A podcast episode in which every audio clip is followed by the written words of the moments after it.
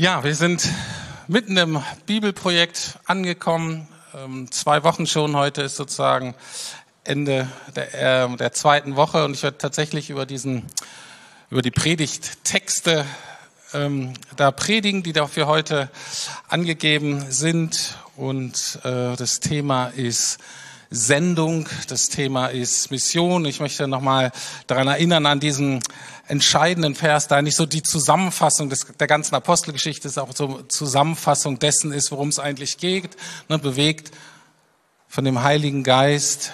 Ähm, und zwar lesen wir, aber ihr werdet Kraft empfangen, wenn der Heilige Geist auf euch gekommen ist und ihr werdet meine Zeugen sein, sowohl in Jerusalem als auch in ganz Judäa und Samaria und bis an das Ende der Erde. Das Auftrag, das ist die Verheißung. Ähm, und ich hatte das große Vorrecht, zu Beginn des Bibelprojektes, also als wir angefangen haben, da erst 30.04., 1.05., ähm, drüber zu lesen, ähm, da war ich tatsächlich in Jerusalem äh, und zwar unsere Tochter Lotta, die macht da noch so ein Volontariat und meine Frau und ich hatten das Glück, ein langes Wochenende konnten wir sie besuchen fahren. Und es ist schon nochmal richtig cool, wenn man da so steht, wir waren in Jerusalem und passierte das und ging zum Tempel. Und äh, man ist in Jerusalem, man ist am Tempel, äh, dann ist das schon ähm, richtig cool und manche Sachen versteht man auch irgendwie nochmal besser, nochmal tiefer. Und ähm, was einem aber sofort auffällt als Berliner, äh, ist, dass diese Stadt in dem Sinne völlig anders ist, auch heute noch, ähm, als Berlin. Und zwar, da ist Religion überall. Na, hier in Berlin ist ja Religion eigentlich fast jeder Form mehr oder weniger irrelevant. Man sieht es auch kaum. Ne? Kirchen gehen eher ein. Äh, ne? Kirchen wissen ja gerade nicht ne? mit dieser Sanierung und wie heizen wir diese alten Dinger zum Beispiel. Ne? Ein Riesenthema. Ähm, also da ist es so, dass Religion überall ist und dass die Religion auch das ganze tägliche Leben praktisch bestimmt. Und da habe ich mir so gedacht, weil da ja steht, wir sollen so Zeuge sein, wir sollen bekennen, das ist in Jerusalem ziemlich einfach weil das sind alles so externe Faktoren. Da merkst du sofort, ob das ein Moslem ist, ob das ein Jude ist oder ob das ein Christ ist. Woran? Na, das merkst du entweder an der Kleidung oder an der Ernährung oder an den Tagen, wo die ihre Geschäfte geöffnet haben oder geschlossen haben oder da, wo sie wohnen. Das heißt, ich mir gedacht, oh Mensch, hier Christ, da wäre auch irgendwie einfach. Da würde ich einfach in irgendeine Gegend ziehen äh, ne, und würde an bestimmten Tagen nicht einkaufen und dann wäre irgendwie klar, oh, das ist ein Christ. Aber ich mir gedacht, das ist wahrscheinlich noch ein bisschen mehr dazu. Wir stehen ja, wir bezeugen ja nicht nur irgendeine Religion oder irgendein Glaubenssystem, obwohl ähm, das natürlich auch so dogmatische Aspekte hat, aber bei uns, wir bezeugen natürlich auch eine Person, geht um Jesus Christus. Was mir aber auch aufgefallen ist und was eventuell auch viel herausfordernder ist als in Deutschland, ist, zumindest in Jerusalem, ähm, da sind die ähm, Religionen auch sehr stark voneinander abgetrennt. Die leben nicht nur fröhlich miteinander, sondern sind auch Mauern dazwischen. Und ich habe mir gedacht, es ist auch gar nicht so einfach, da Brücken zu schlagen, da in Verbindung zu treten. Richtig herausfordernd. Und es hat mich so an die ersten Christen erinnert. Ich weiß nicht, ob ihr es wisst, aber die Christen sind für die ersten Jahrzehnte in der Regel für Juden gehalten worden. Warum? Spoiler. Das Christentum ist ein reformiertes Judentum. Seht ihr schon daran, dass zwei Drittel unserer Bibel, also der größte Teil der Bibel, ist die jüdische Bibel. Wir lesen das gleiche Wort ähm, Gottes. Und ähm, und die ersten Christen, die sind erst so als Juden ähm, sozusagen, dachten, die Römer dachten, das wären die Juden. Die Juden haben auch erst gedacht, die sind welche von uns. Merkt das nachher in der Apostelgeschichte immer mehr, merken, ja, die sind ja doch ein bisschen anders. Und mit diesem Jesus und dass wir den gekreuzigt haben sollen und so weiter, das, das fanden die dann nicht gut. Und dann gab es so diese Spannung und irgendwann sind sie erst von den Juden verfolgt und so rausgekickt worden und erst dann wurde toll, ja, es ist ja doch eine andere Truppe. Aber die waren so zwischen den Fronten und lange Zeit konnte man diese Christen überhaupt nicht einordnen. Das würde ich mir auch so ein bisschen für unser Zeugnis wünschen, dass wir so Grenzen überschreiten können in die verschiedenen Gruppierungen und man so merkt, Mensch, du bist irgendwie anders und du hast eine Ähnlichkeit mit dem und mit der und so, aber doch irgendwas eigenes. Und wenn das so ein bisschen deine Herausforderung ist im Zeuge sein, Zeugin sein, dann sind wir schon mitten am Anfang der Entstehung der Kirche. Worum geht es bei diesem Thema Zeuge sein oder auch beim Thema Mission?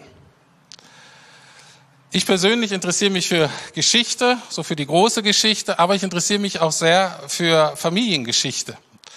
Äh, und mich hat es immer interessiert, wie meine Leute in den verschiedenen Epochen äh, sich verhalten haben. Ähm, mein Großvater kommt aus einer Familie, die so im Widerstand gelebt haben, im Nazireich. Und, äh, und den habe ich immer gelöchert. Wie war das? Was ist da passiert? Wie habt ihr euch verhalten? Was, welche Ängste hattet ihr? Ähm, ne, der musste nachher in den Krieg, der war an der Front nachher in Russland jahrelang äh, Gefangenschaft und so, den habe ich immer gelöchert. Wie war das? Als er dann gestorben ist, habe ich angefangen mit meinem Vater zu reden. Der wollte anfangs nicht drüber reden, aber irgendwann habe ich gesagt, nee, Papa, du musst mir erzählen, wie war es in deiner Familie? Da war das nicht so glorreich. Aber auch andere Aspekte der Familiengeschichte, zum Beispiel mütterlicherseits. Ähm, ähm, die sind christenväterlicherseits nicht. Und da ist es begonnen, Ende des 19. Jahrhunderts gab es eine Erweckung in Ostfriesland. Äh, und da sind die Teil mit geworden. Ne? Und dann habe ich die so gefragt, kennt ihr die, wer war dabei, wer davon war meine Urgroßmutter, wie hat sich das ausgewirkt aus die Familie und so. Und das finde ich total spannend. Wir haben ja heute Muttertag. Wisst ihr, wie die Erweckung entstanden ist? Wie fast die allermeisten Erweckungen wahrscheinlich entstehen? Mit irgendeiner unbedeutenden Frau, die keiner auf dem Schirm hat, die für die Welt, wahrscheinlich war sie eine Magd, hat so ihren Job gemacht. Und auch da wieder ganz typisch für Reich Gottes ist das unendlich kostbar, was die Welt nicht sieht. Und da entsteht dann eben Neues leben. Und so war das dann eben auch. Und dann habe ich gefragt, wie hat sich das ausgewirkt und so. Das ist so, was mich interessiert. Und deswegen mache ich heute genau das Gleiche mit euch, und zwar durch die ganze Bibel. Und wir gucken uns mal an, dieses Thema Zeuge sein und Mission. Wo kommt das eigentlich her? Worum geht's da eigentlich im Kern? Und wenn wir jetzt in Apostelgeschichte 8 aufgefordert, wir sollen Zeugen sein, das ist ja mal gut, da in die Geschichte zu gucken, wo kommt's her? Wer waren da unsere Vorfahren, unsere Vorläufer? Wie haben die sich da so geschlagen? Was können wir lernen und welche Fehler können wir vielleicht auch vermeiden? Das möchte ich tun. Es sind vier Punkte. Erstmal so der Beginn der Mission, dann ein gescheiterter Versuch der Fortführung der Mission, dann ein dritter, äh, Drittkapitel ist praktisch ein sehr gelungener äh, Versuch beziehungsweise die Erfüllung der Mission in Jesus und dann unser Teil Erfüllung der Mission Teil zwei. Das sind so die vier Punkte, die ich mit euch heute mal betrachten möchte. Und wir fangen an mit unserem Ur, Ur, Ur, Ur und dann noch ziemlich viele Urs Großvater, ähm, Abraham, vor 4000 Jahren, ne? also schon ein bisschen her ähm, was da geschehen ist, aber da fängt es eigentlich an. 1. Mose 12 steht das. Verse 1 bis 3, da sagte Yahweh zu Abraham, zieh aus deinem Land weg. Verlass deine Sippe und auch die Familie deines Vaters und geh in das Land, das ich dir zeigen werde. Ich will dich zu einer großen Nation werden lassen. Ich werde dich segnen und deinen Namen bekannt machen. Du wirst ein Segen für andere sein. Ich will segnen, die dich segnen und verfluchen, die dir fluchen. Alle Völker der Erde werden durch dich gesegnet sein. Darum geht es im Kern.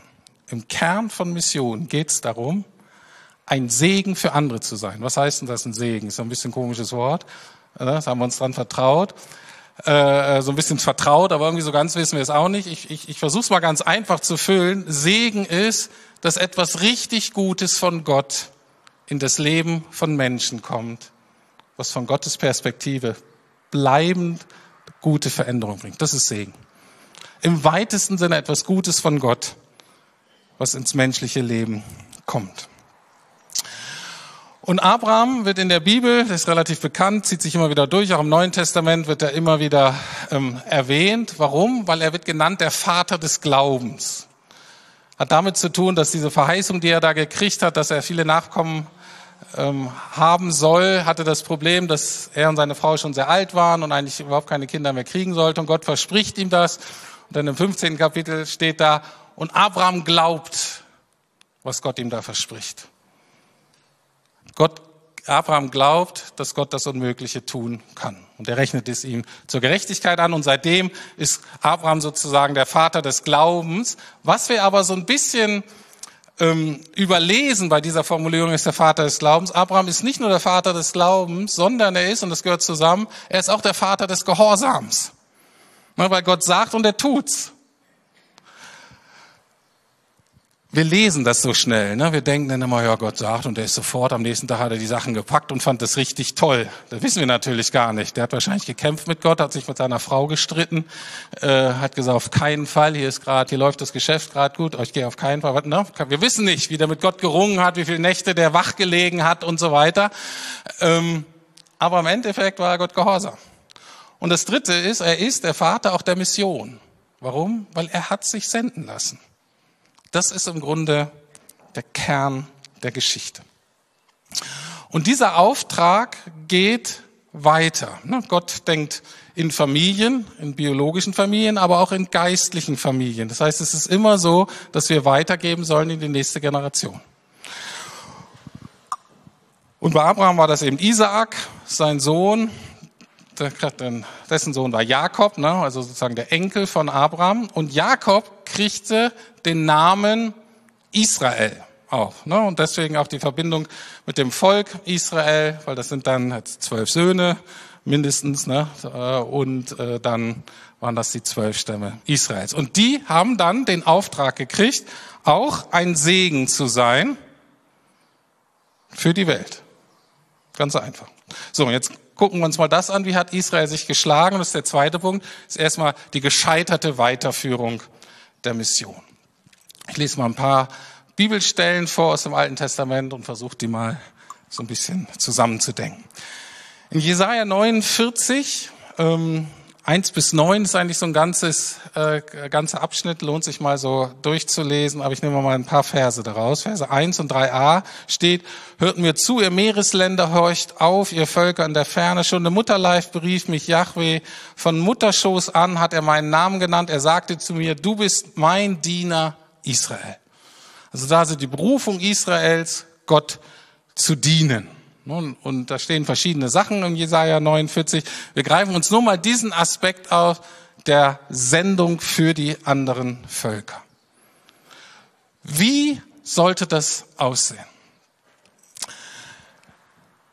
Was wir nicht wissen oder was wir oft überlesen, ist, dass das Gesetz oder die Torah, also das heißt die Art und Weise, wie das jüdische Volk, wie das israelische Volk leben sollte, das hatte auch eine missionarische Dimension.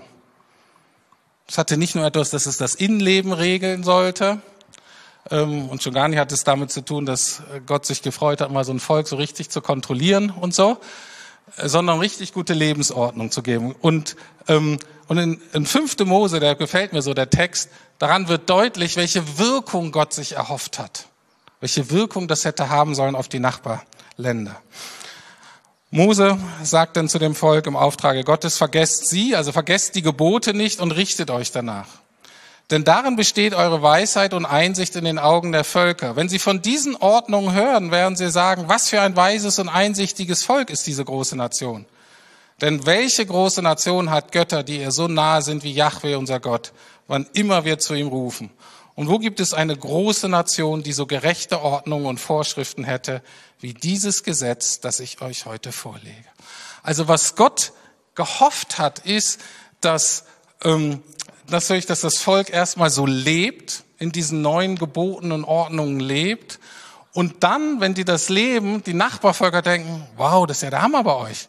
Wie ihr diese Probleme löst, äh, wie ihr miteinander umgeht, ist ja richtig cool ihr müsst ja einen coolen Gott haben. Erzähl mir doch mal mehr von eurem Gott. Und gleichzeitig diese Erfahrung, ne, Gott wollte ja als König mitten im Volk thronen und er hat gesagt, wenn ihr mir folgt, ich erhöre eure Gebete, es wird hier auch angesprochen, diese Erfahrung, Gott ist nah, Gott hört die Gebete und greift ein, regelmäßig oder auch übernatürlich wundersam. Und die Leute sagen, oh, was habt ihr für einen Gott? Erzähl mir mal mehr. So hat sich Gott das eigentlich gedacht. Mission, Zeuge sein, ist im Kern die Überzeugung. All das Gute, was wir von Gott kriegen, haben wir nicht nur und nicht nur hauptsächlich für uns, haben wir auch für uns, aber immer auch zum Segen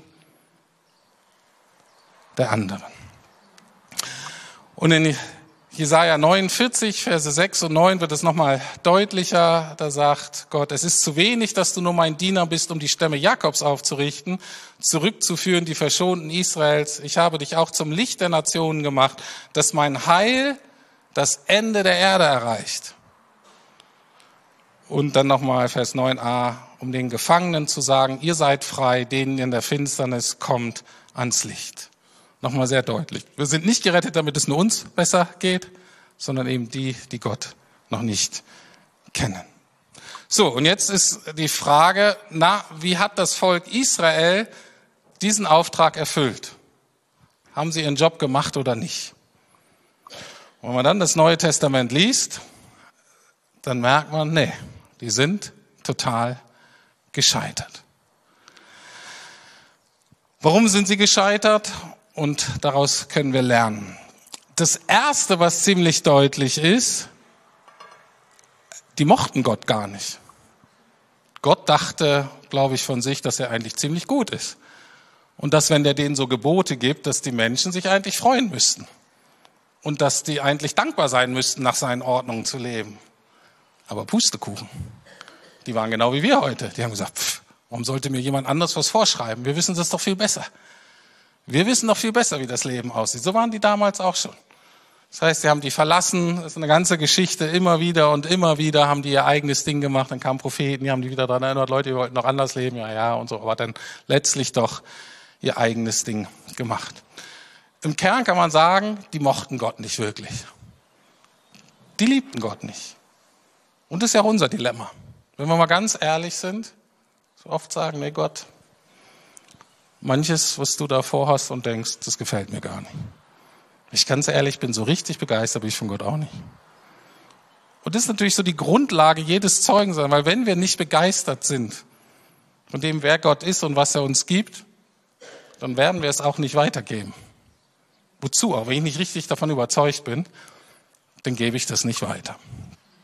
Es sei denn, ich möchte meinen Mitmenschen was Schlechtes tun, äh, aber genau, das ist natürlich äh, kein Gedanke, der sich lohnt, weiter zu verfolgen. Das ist so das Erste. Das Zweite, weshalb die das nicht weitergegeben haben äh, und sich nicht haben senden lassen, ist, die mochten die anderen Menschen nicht. Gott sagt, geh mal zu denen. Und die sagen, warum sollen wir zu denen gehen? Das sind elende Heiden. Die sind uns total fremd. Wenn die verrecken, gerade recht. Was willst du mit denen? Du hast doch uns. Was willst du dich mit denen rumschlagen? Ihr werdet morgen und übermorgen zwei Berichte im Bibelprojekt äh, lesen. Das eine ist von Jona. Jona wird sehr deutlich diese Haltung von Gott sendet und er sagt auf keinen Fall, die doch nicht. Aber selbst unser lieber Petrus, ne, schön, dass es Petrus gibt, ne, der macht erstmal alle unsere Fehler. Äh, und, äh, und der ist genauso. Am Dienstag lest ihr, was Gott alles veranstalten musste mit Petrus, damit Petrus die gute Nachricht an so einen elenden Heiden, an so einen alten Berliner wie uns. Ne, Petrus, Berliner wie wir, der hat uns nicht angeguckt. Der hätte nicht mit uns geredet. Der hat gesagt, verreck. Damals war der Berliner so Römer, ne? aber so ist so gleiche Kategorie sozusagen. Und, und, und Gott muss richtig Gas geben, damit er überzeugt wird, ah, okay, für die soll ich auch ein Segen sein. Und das ist doch bei uns genauso. Seit ich, als ich Christ wurde, so vor 30 Jahren ungefähr, und seitdem gibt's alle möglichen so Evangelisationsstrategien. Und eine ist so die Freundschaftsevangelisation und die Zielgruppenevangelisation und so weiter. Und das ist immer der Ansatz, wir sagen den Leuten das, die uns ganz besonders ähnlich sind, weil von uns verstehen die es so am besten. Die Hälfte stimmt davon. Natürlich so Leute, die uns ähnlich sind und ähnliche Erfahrungen und so weiter haben, denen kann man oft das Evangelium besser vermitteln. Es hat aber eine ganz, ganz große Schwäche. Das heißt nämlich, ich entscheide immer, ich gehe nur zu denen, die ich schon mag. Ich gehe schon zu denen, die mir vertraut sind. Ich gehe schon zu denen, die ähnlich sind wie ich. Und der ganze Missionsauftrag ist, geht dahin, wo die Leute fremd sind, die mir komisch sind, die ich überhaupt nicht mag. Wo ich sage, oh Gott, bitte nicht der. Auf keinen Fall die. Such dir eine andere. Das ist das Grundproblem und es war schon im Alten Testament so und das ist bis heute so. Und interessant, ich war ja in ähm, Jerusalem und was äh, meiner Frau und mir aufgefallen ist, wie unfreundlich die sind. Ähm, ist nicht so, wenn du da in Jerusalem mit den Juden bist und du denkst, oh, das ist ja mal ein richtig extrovertiertes, freudiges, missionarisches Volk. Von wegen. Die sind unfreundlich, die sind selbstzentriert, die haben Mauern. Je frömmer, desto mehr. Ich habe mit einer äh, gesprochen, äh, die lange nach dem ersten Gottesdienst und habe so gefragt, darf ich als Deutscher das überhaupt sagen? Und dann sagt sie, naja, es ist halt so. Und sie sagte, die Juden beschreiben sich selber so. Und da konnte ich mich als Norddeutscher total mit identifizieren. Die sagt, die Juden beschreiben sich selber wie Kaktusfeigen. Also außen total stachelig Ne? Und erstmal ist der Kontakt wirklich schwierig und so. Aber wenn du zum Kern vorgedrungen, dann ist es richtig süß. Und da habe ich dann auch gedacht, naja, wenn man die kennt, wenn man wahrscheinlich dazugehört, dann haben die vielleicht noch andere Qualitäten, wie wir Norddeutsche auch. Äh, ähm, äh, genau, aber erstmal grenzen die sich ab. Aber wenn denn der Heilige Geist kommt auf diese frommen Juden, dann kriegst du einen Paulus. Und dann stoppt die nichts mehr. Weil dann nämlich neuer und alter Bund zusammenkommt. Da kommen die ganzen alten Segnungen, die es eben auch gibt im Alten Testament im Volk Gottes, kommt zusammen mit den neuen des Messias und des Heiligen Geistes. Und dann, genau, dann entsteht Leben aus den Toten. So, aber erstmal die Juden sind gescheitert, das Volk Israel ist gescheitert. Wie geht's jetzt weiter? Genau. Und natürlich, wie auch in unserem Leben, muss Jesus den Karren aus dem Dreck ziehen. Dieser Auftrag geht wie selbstverständlich dann auf Jesus über. Warum? Weil er ist der Messias, er ist der König des Volkes Israel, er ist quasi der Repräsentant der Stellvertreter dieses ganzen Volkes. Und das, was das Volk nicht hingekriegt hat, tut er stellvertretend für sie und natürlich stellvertretend dann letztlich auch für die ganze Welt. Amen, genau, sehr gut, danke. Und ähm, für die Bibelkenner so ein bisschen so ein Nebensatz, man könnte auch sagen, Jesus ist das wahre Israel. Ne? Da ging es immer so die Diskussion, wer gehört eigentlich dazu. Ne? wie fromm muss man sein, dass man zum wahren Israel gehört. Ne? Und Jesus, deswegen zofft er sich auch immer mit den Pharisäern, die dachten auch, wir sind die Wahren. Und er sagt, nee, nee, es gibt nur einen, der letztlich übrig bleibt, der so gelebt hat, wie Gott sich das eigentlich gedacht hat. Und das ist Jesus Christus. Und wenn du das mal im Hintergrund behältst, dann wirst du vielleicht demnächst mal die, ähm, die Evangelien ein bisschen neu ähm, dir anschauen, weil Jesus nämlich, als er dann kommt, wie selbstverständlich sich präsentiert als genau die Erfüllung des Auftrages an Abraham. Sondern sagt dann, ich bin der Segen, ne, ich bin derjenige, der Nachfahre, durch den alle Völker, alle Menschen auf dieser Welt gesegnet werden. Also so ein paar Aspekte, wie gesagt, gibt es viele Bibelstellen, die werdet ihr dann finden mit dem Hintergrund. Ne, Jesus ist der eigentliche Missionar der sein Vaterland im Himmel verlassen hat, um zu uns zu kommen und um uns zu segnen. Und wir wissen, ähm, es war teuer für ihn, ne? um uns zu retten, musste er selber sterben. Andere Punkte, die deutlich werden. In der ersten Predigt, die Jesus gehalten hat, greift er unter anderem die Aspekte auf, von denen ich gerade gesprochen habe, die bei Jesaja 49 standen. Ne? Dass Gefangene frei werden, dass diejenigen, die in der Finsternis äh, sitzen, dass die befreit werden, dass die ein Licht sehen. Das war seine erste Predigt und die Juden wussten, aha, okay, der macht sich hier zur Erfüllung, Israel zur Erfüllung des Segens Abrahams. Ne, wir haben gehört, sie sollen das Licht sein bis zum Ende der Welt. Was sagt Jesus von sich? Ich bin das Licht der Welt. Also er ist die Erfüllung. Und weil wir mit dem Thema Zeuge haben, wir sollen ja Zeuge sein, auch noch eine Bibelvers aus dem Neuen Testament, Offenbarung 1, Verse 4 bis 5, da sagt ähm, ähm, sein Jünger Johannes, der das schreibt, der sagt in diesem Brief, Gnade sei mit euch und Friede von Jesus Christus, welcher der treue Zeuge ist. Also auch da wieder, er ist letztlich der treue Zeuge, auf den es ankommt. So, und damit hat Jesus eigentlich, er sagt, er hat's vollbracht. Jesus ist einerseits wirklich die Vollendung dieser Mission. In ihm ist das alles geschehen. Aber jetzt kommen wir dazu, und das ist praktisch der zweite Teil der Vollendung der Mission. Wenn du zu Jesus gehörst, gehört dieser Teil der Mission auch wie selbstverständlich zu dir. Und du kannst nicht sagen, Du kannst es natürlich sagen, du kannst es auch deinen Freunden sagen, ihr könnt auch in, der Kleingruppe euch davon überzeugen, dass ihr das sagen könnt. Ähm, aber es ist ein Fehler anzunehmen, dass du sagen kannst, ja, ich glaube an Jesus und das für mich, das ist super. Und nimmst nicht den anderen Teil des Deals mit, sagt, wie selbstverständlich gehörst du dazu, wenn du zu Jesus gehörst, gehörst du auch dazu, dass du eben Zeuge bist. Für dem Guten, was du von Gott erfahren hast. Wenn du etwas Gutes von Gott erfahren hast, dann musst du es weitergeben, dann darfst du es weitergeben. Und das war mir einfach wichtig, das zu verstehen, dass wenn da steht, ihr seid Zeugen, dass wir hineingenommen sind, nicht in meine kleine Welt, ach, ich und mein Jesus, mal was kann ich jetzt tun, sondern wir sind reingenommen in diese Heilsgeschichte Gottes, diesen Vorfahren und wir haben gelernt an dem Volk Israel, wie es schief geht.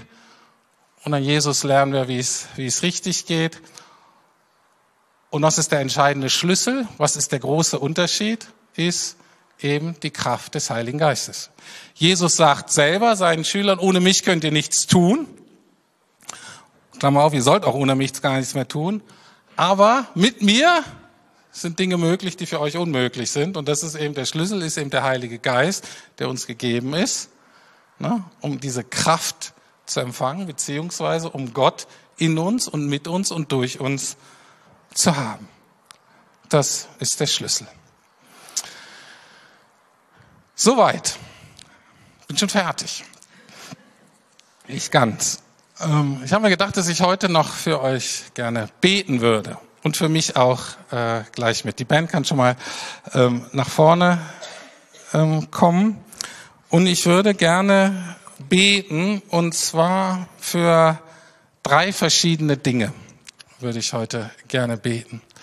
Das Erste, ich würde gern beten für Leute, die sagen, Mensch, ich gehöre noch gar nicht zu diesem Jesus. Ich gucke mir das jetzt hier schon so länger an und weiß noch gar nicht so genau. Da möchte ich dir heute die Gelegenheit geben, Ja zu sagen zu Jesus. Und ich werde ganz kurzes Übergabegebet sprechen.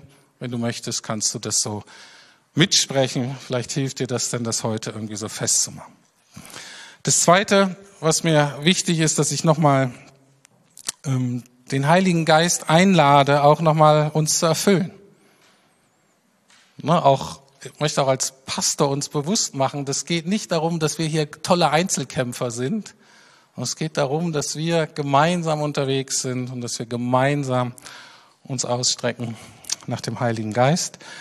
Und dann der dritte Aspekt ähm, ist der, dass wir uns nochmal senden lassen. Vielleicht gehört ihr in alle drei Kategorien, na, vielleicht nur in die zweite, vielleicht in die zweite und dritte. Ähm, genau, ähm, Ben spielt so ein bisschen Hintergrundmusik und ich werde ein bisschen länger beten als sonst. Äh, deswegen macht's euch ruhig bequem ähm, setzt euch so hin, dass ihr ähm, fünf Minuten gut aushalten könnt. Ähm, ihr dürft auch gerne aufstehen ähm, und ähm, genau, wir treten vor Gott und beten.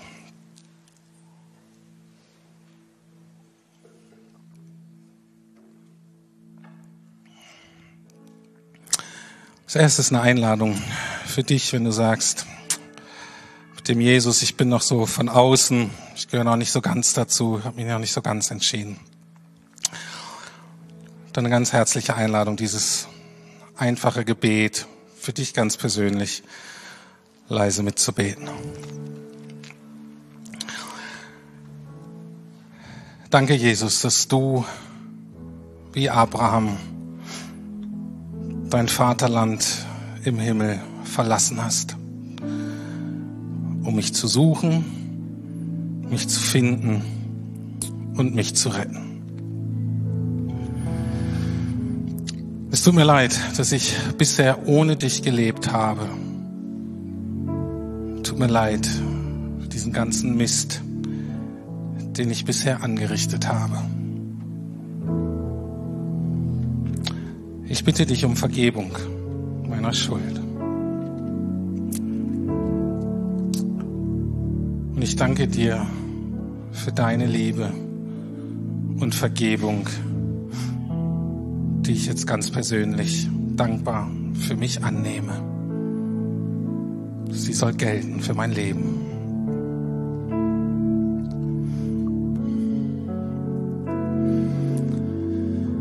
Herr, wir kommen vor dich und wollen dich auch um Vergebung bitten als Einzelne, aber auch als Gemeinde für all die Male, wo wir versucht haben, deinen Auftrag in eigener Kraft zu erledigen. Ich bitte dich um Vergebung für unseren Stolz, für unsere Arroganz, dass wir dachten, wir sind irgendwie besser als andere. Dass wir dachten, na, wir kriegen das schon hin, die anderen, die brauchen deine Hilfe, aber nee, nee, ich, ich schaffe das schon alleine, wir schaffen das schon alleine. Herr, vergib du uns da bitte. Und Heiliger Geist, ich lade dich ein, dass du kommst und dass du uns erfüllst mit deiner Auferstehungskraft. Und ich lade dich ein, in die Tiefe unseres Lebens zu kommen und zu heilen, was verwundet ist.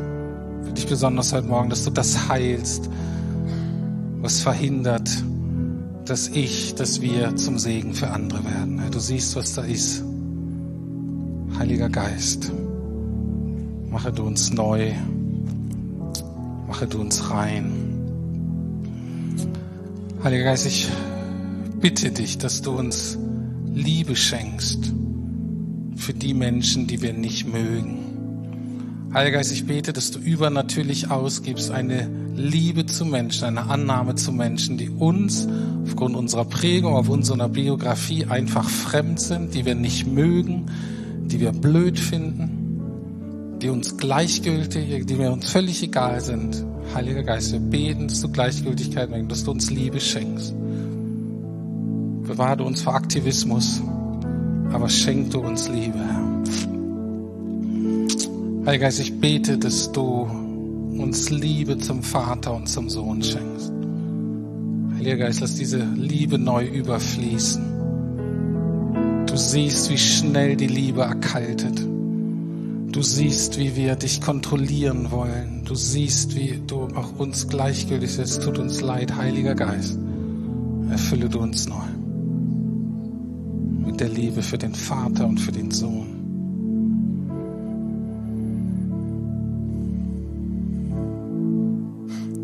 Herr, und wir wollen sagen, als Einzelne, aber auch als Gemeinde, als Gemeinschaft, sozusagen als Sippe, als Großfamilie.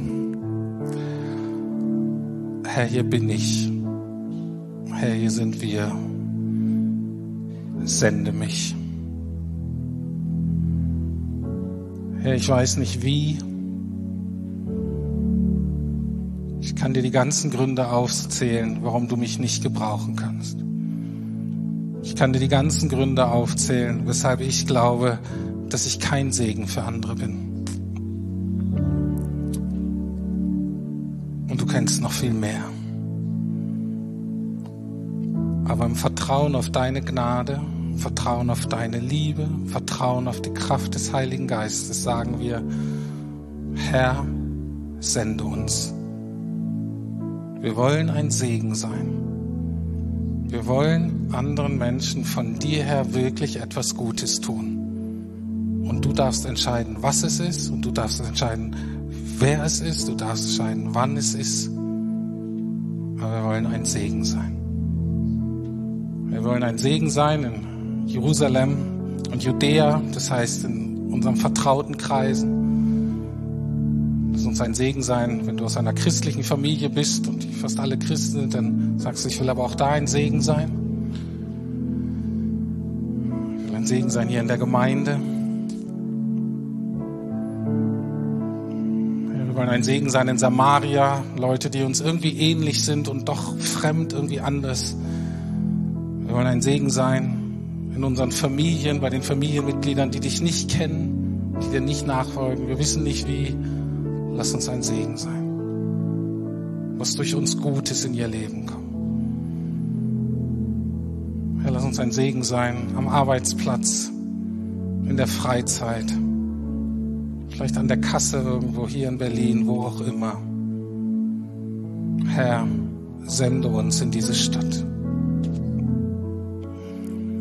Wo wir einen Auftrag sehen in der weiten Welt, als Gemeinde, oder auch als Einzelne. Vielleicht hast eine Berufung über Berlin hinaus, irgendwo in die Welt. Dann mach das heute Morgen nochmal fest und sag, ja Herr, hier bin ich, sende mich. Ich weiß nicht wie, du weißt es. Gib dein Leben nochmal hin, vielleicht auch für die Außenmission. Herr Jesus, bis ans Ende der Welt. Habt du Dank dafür, Herr Jesus zu deiner Ehre und wirklich zum Heil und zum Segen unserer Mitmenschen und dieser Welt. Amen.